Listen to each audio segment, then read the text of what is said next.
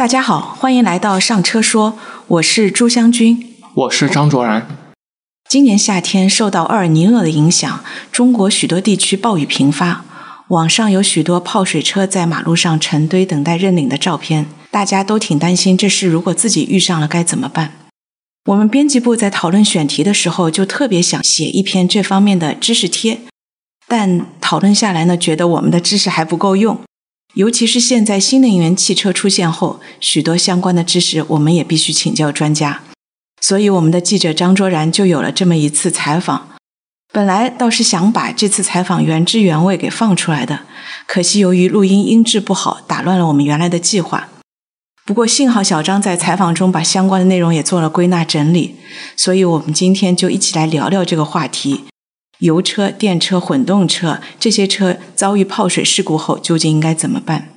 呃，我们会围绕这样几个话题：一个是泡水对车辆的影响大吗？维修成本高吗？二是燃油车、电动车、混动车哪种车在泡水的时候更加靠谱？这些车在积水路段到底应该怎么办？三是泡水以后应该做些什么？那么本期播客，我们自己觉得实用性还是挺强的，所以建议大家收藏。万一以后遇到类似的情况，也可以参考一下。如果有什么疑问，也欢迎在评论区留言，我们会尽力解答。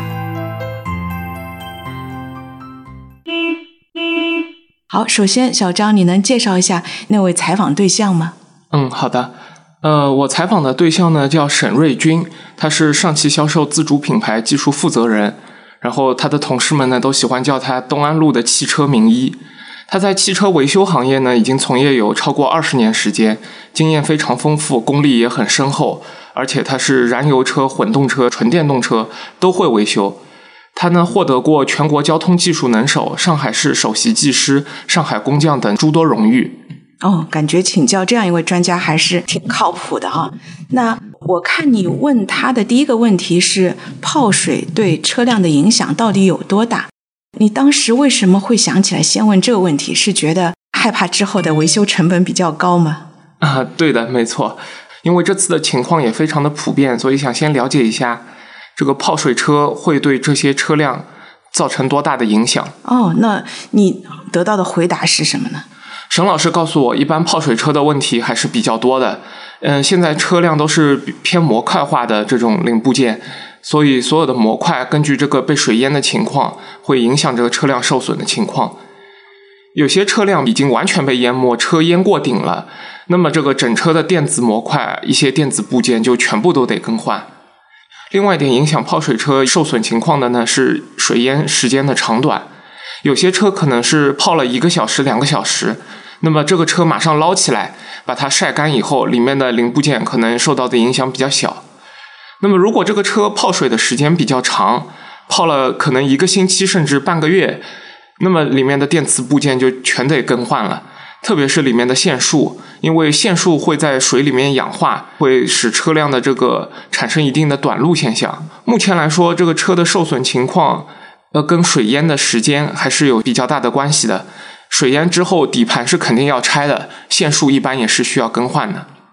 嗯，那我这个车如果是只淹了一半，就是说我只把底盘这一部分淹掉，没有淹到顶，这个时候是不是其他就可以不用动了？嗯，对，一般来说，如果没有被水淹的一些部件，比如说只淹到一半，大概是淹到座椅高度。那么仪表盘里面的这些零部件可能相对就没有受到什么损害，可能就不需要更换。但是在下边的一些零部件，它的这种线路板肯定都是会在水里面淹的时间长就会腐蚀掉，会坏掉，那就肯定需要更换了。嗯，就是说。现在的车辆其实模块化比以前更强了，所以牵涉到的东西有可能你看到的并没有坏掉，但是因为它是整个模块或者说是这个线速都要换，所以更换的部件会比以前更多了，是吧？嗯，对，没错。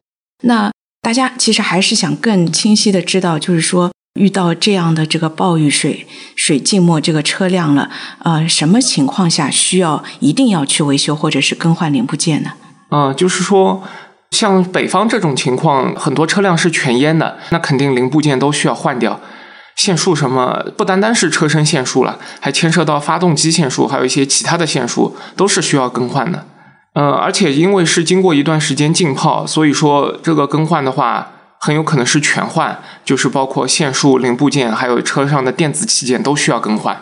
嗯，那这个整个更换了以后，是不是成本会很高啊？如果是整个更换，那成本肯定是相当厉害的。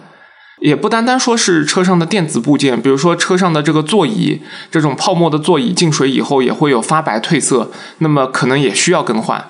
如果说是要完整更换的话，车辆其实基本上已经接近报废。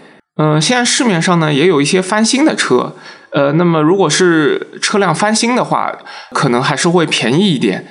但是如果你是直接去完整的更换零部件，相当于是把整个车的零部件单买起来再去拼一辆车，它的价格可能会比车价还高。如果是遇到这种情况，那么还是建议大家直接换辆车吧，相对会划算一点，不建议维修。哦，所以这是老师傅的建议啊，就是说，如果现在因为整车的这个模块化更强了，而且限速也比以前多，如果要更换的东西太多的话，还不如换一辆车，是吧？嗯，对。那我们今年也看到了暴雨后很多的路段积水非常的严重。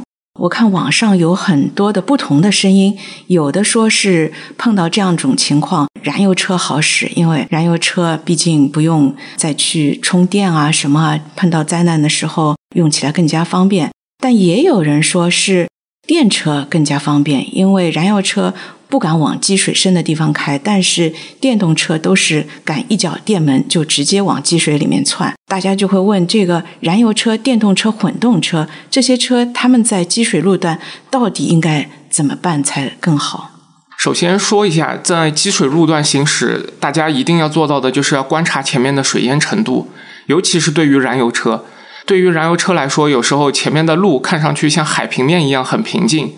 但是其实你开进去之后会发现前面有个坑，这个水比较深，进去以后你的燃油车直接涉水，而且你的进气口是直接扎在水里的。有些发动机的话，它进气口比较低，直接就把水会吸到发动机里面。然后在发动机里，因为发动机是在里面压缩空气气体，但水是不会被压缩的。这个时候你的气缸就有可能会被顶坏，发动机就会发生敲穿这种现象，直接把发动机报废掉。相对来说呢，新能源车可能就会好一点，但是也是需要注意的。这种车如果在水里面浸泡的时间长了，它的高压插件可能会发生氧化腐蚀，腐蚀以后会产生一个绝缘故障。那么绝缘故障之后呢，车辆就自动下电了，它就在水里困住了，无法行驶。哦，这个知识很重要，就是说，哪怕是新能源车，它不像传统燃油车需要进气这种情况，所以它水深的地方也能开。但是如果浸泡时间长了，里面的插件、高压插件也会发生问题，导致车辆无法行驶。那如果是这个高压插件发生了这种绝缘故障的话，那是不是会很可怕，会导致周围的水会导电？有没有这种可能性？这种可能性是存在的。仅仅只是车辆这个绝缘故障的话，这种影响相对会小一点，因为我们现在新能源车、纯电动车都是通过 BMS 电池管理系统来进行监控的。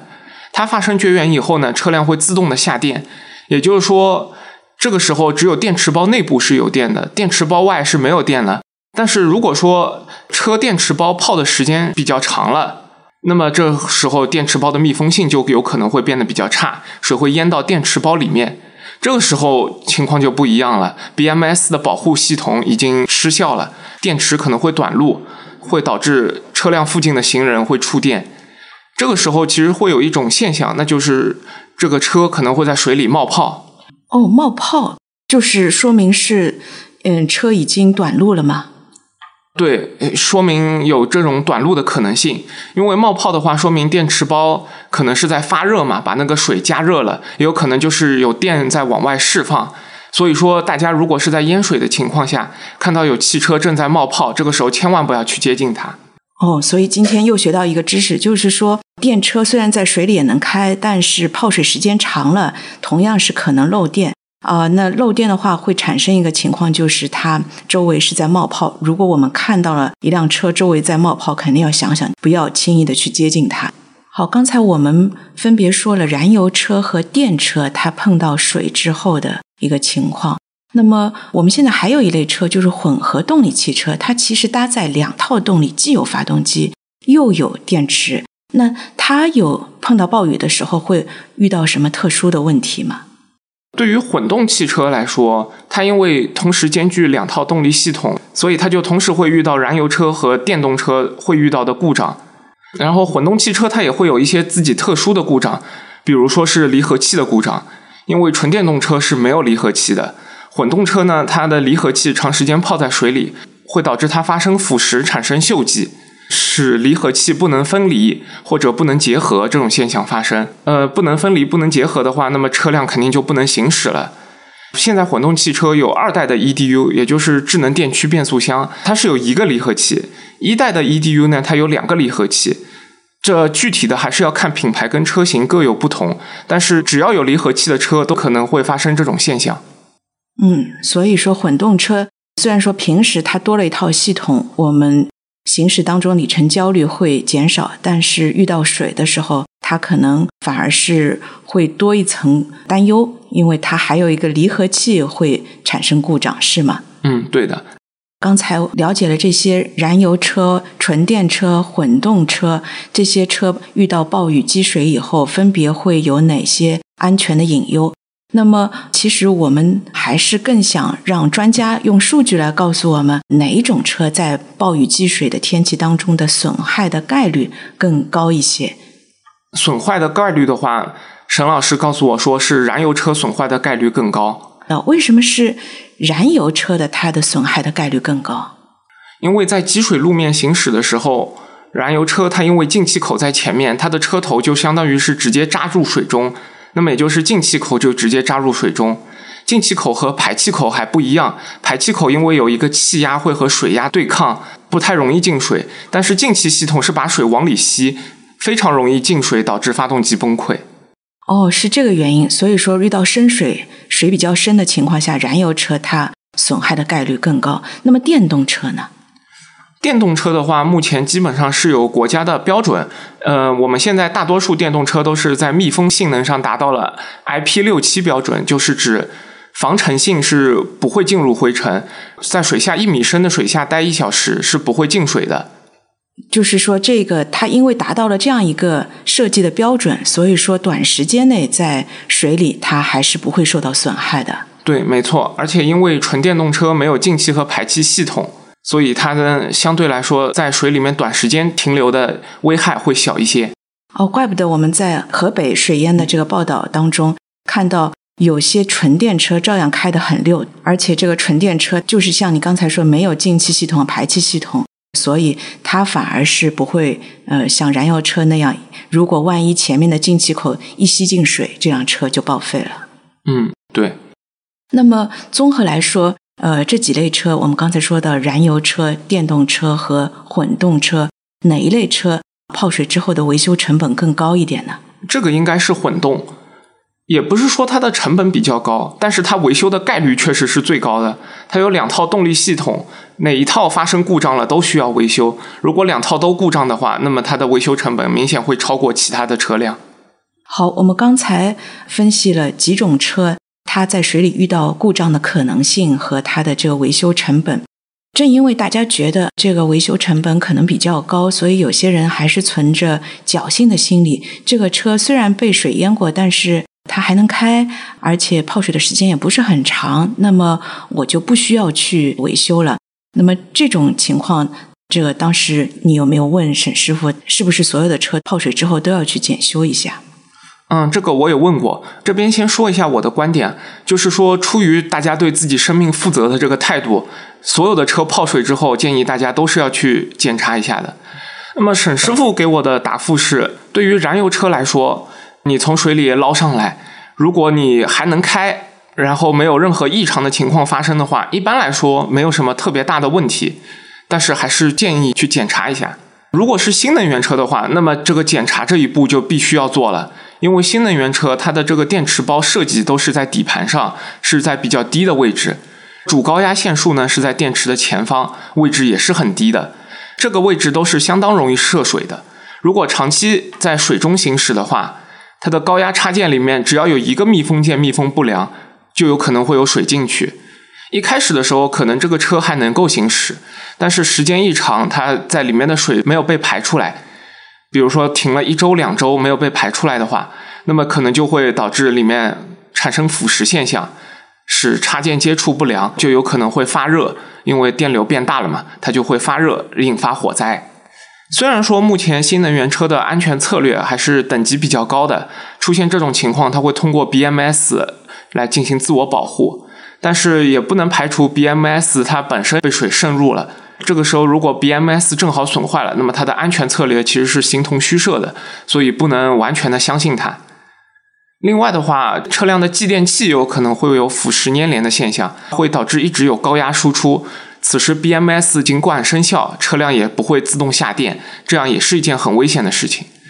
所以说，新能源车一旦涉水，一定要去做一下检查，包括主高压线束、插头、底盘、电机这些零部件，都是需要进行一下认真的检查。嗯，所以这个钱是省不得的。我们车辆无论哪种车辆，如果泡水之后，建议大家都去检查一下。这其中，新能源车是必须要检查一下，因为它涉及一个电的问题。那么现在混动车，因为它有两套系统，同样的，它也必须要去检查一下。那么今天我们跟大家过了一下这个小张的这次的采访的心得，我觉得很多知识还是比较实用的。那么我们还是非常想提醒一下大家，这个燃油车在水中万一熄火，千万不要二次启动。否则，这个发动机全部进水报废以后，保险公司由于你是二次启动了，是不会赔偿的。现在许多的燃油车还有自动启停系统，也建议大家在万一要涉水的情况下，先关闭这个自动启停系统，不要让发动机有机会自己熄火，自己又再次启动这种情况发生。无论是燃油车还是新能源车，万一遇到有明显警示标识的地方，或者是判断这个水深会超过车身高度的一半，都千万不要前往啊！那么泡水之后，所有车辆都最好是检查一下，尤其是新能源车。以上就是这次我们播客的全部内容，也欢迎大家在留言区评论，我们共同来进行讨论，学习新的知识。